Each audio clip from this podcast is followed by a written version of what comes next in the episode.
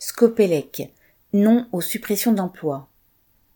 La Scopelec, une coopérative de 3600 salariés, existe depuis 1973.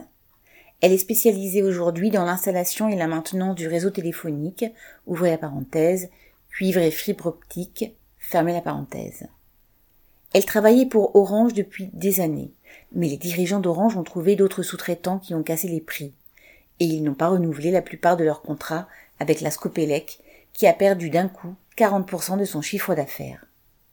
Cette chute de la commande a privé d'activité près de 1500 salariés sur les 3600.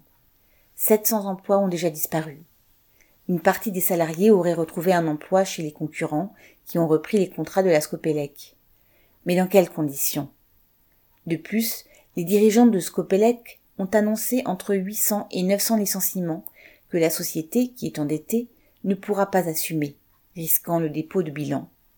Orange, dont l'État est encore actionnaire important avec 23% des actions, a accordé une prolongation de certains contrats. Mais, selon un des représentants syndicaux de Scopelec, ce n'est qu'un sursis qui ne permettra pas, ouvrez le guillemets, d'assurer la pérennité du groupe et ne semble viser qu'à générer un agenda électoral, fermez les guillemets. Depuis plusieurs mois, il y a eu des rassemblements de travailleurs de cette entreprise sur différents sites, en Occitanie, en Charente ou en Normandie. Et jeudi 21 avril, juste avant le premier tour de l'élection présidentielle, une manifestation a aussi été organisée à Paris.